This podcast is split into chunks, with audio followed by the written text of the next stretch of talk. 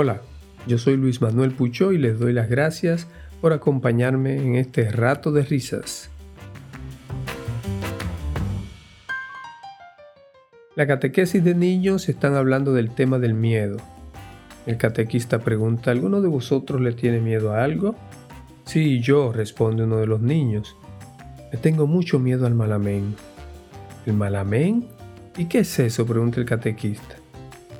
Pues la verdad es que no sé, pero tiene que ser algo terrible porque mi mamá cuando reza siempre termina diciendo, y líbranos del mal amén.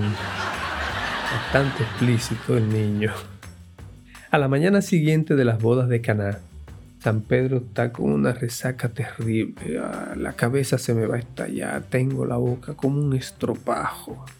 ¿Quieres que te traiga un vaso de agua? le dice San Juan. San Pedro le responde, sí, por favor, pero procura que no lo toque el maestro. O vaya a un milagro de nuevo y empeore las cosas.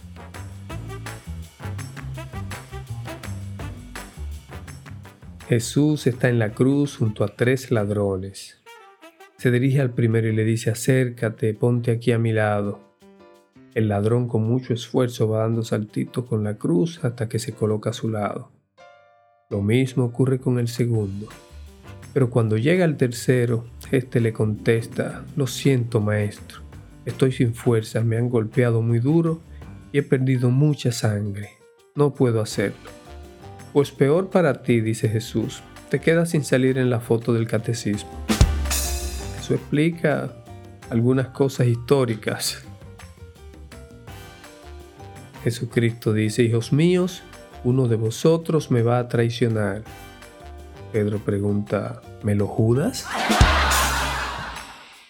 Bueno, muy, muy, muy explícito, muy explícito. Un hombre muy creyente vivía en una casa junto al río.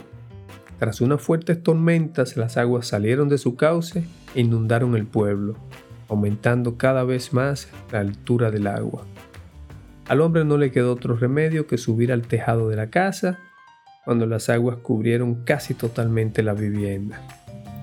Cuando el agua le llegaba por las rodillas, aparece un vecino remando una pequeña balsa. Suba conmigo y vayámonos de aquí antes de que sea demasiado tarde. No, no, no, siga usted. Yo confío en Dios y sé que me salvará, respondió el hombre. El agua seguía subiendo, ya le llegaba por la cintura. Aparece una lancha de motor de servicio de rescate. Suba, suba, salgamos de aquí. No, no, no, no, no. Sigan ustedes, contestó el hombre. Yo confío en Dios y sé que me salvará. El agua seguía subiendo, le llegó a la altura de la cabeza, ya tenía que estirar el cuello para poder respirar cuando pasa un helicóptero militar y le lanza una escalera. Agárrese fuerte, lo sacaremos de aquí, dicen los soldados. No, no, no, no. Sigan ustedes, yo confío en Dios y sé que me salvará. Finalmente el agua terminó por ahogarlo.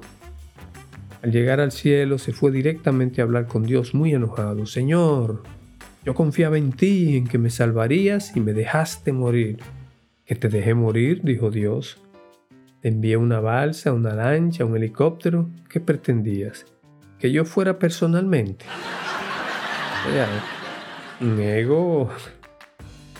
Bueno, espero que hayan disfrutado de este rato de chistes, que la hayan pasado tan bien como yo. Recuerden, es muy importante que me pueden enviar sus chistes a través del link que les dejo aquí en la descripción de este episodio. Muchas gracias por escuchar y pásenla bien. Hasta la próxima.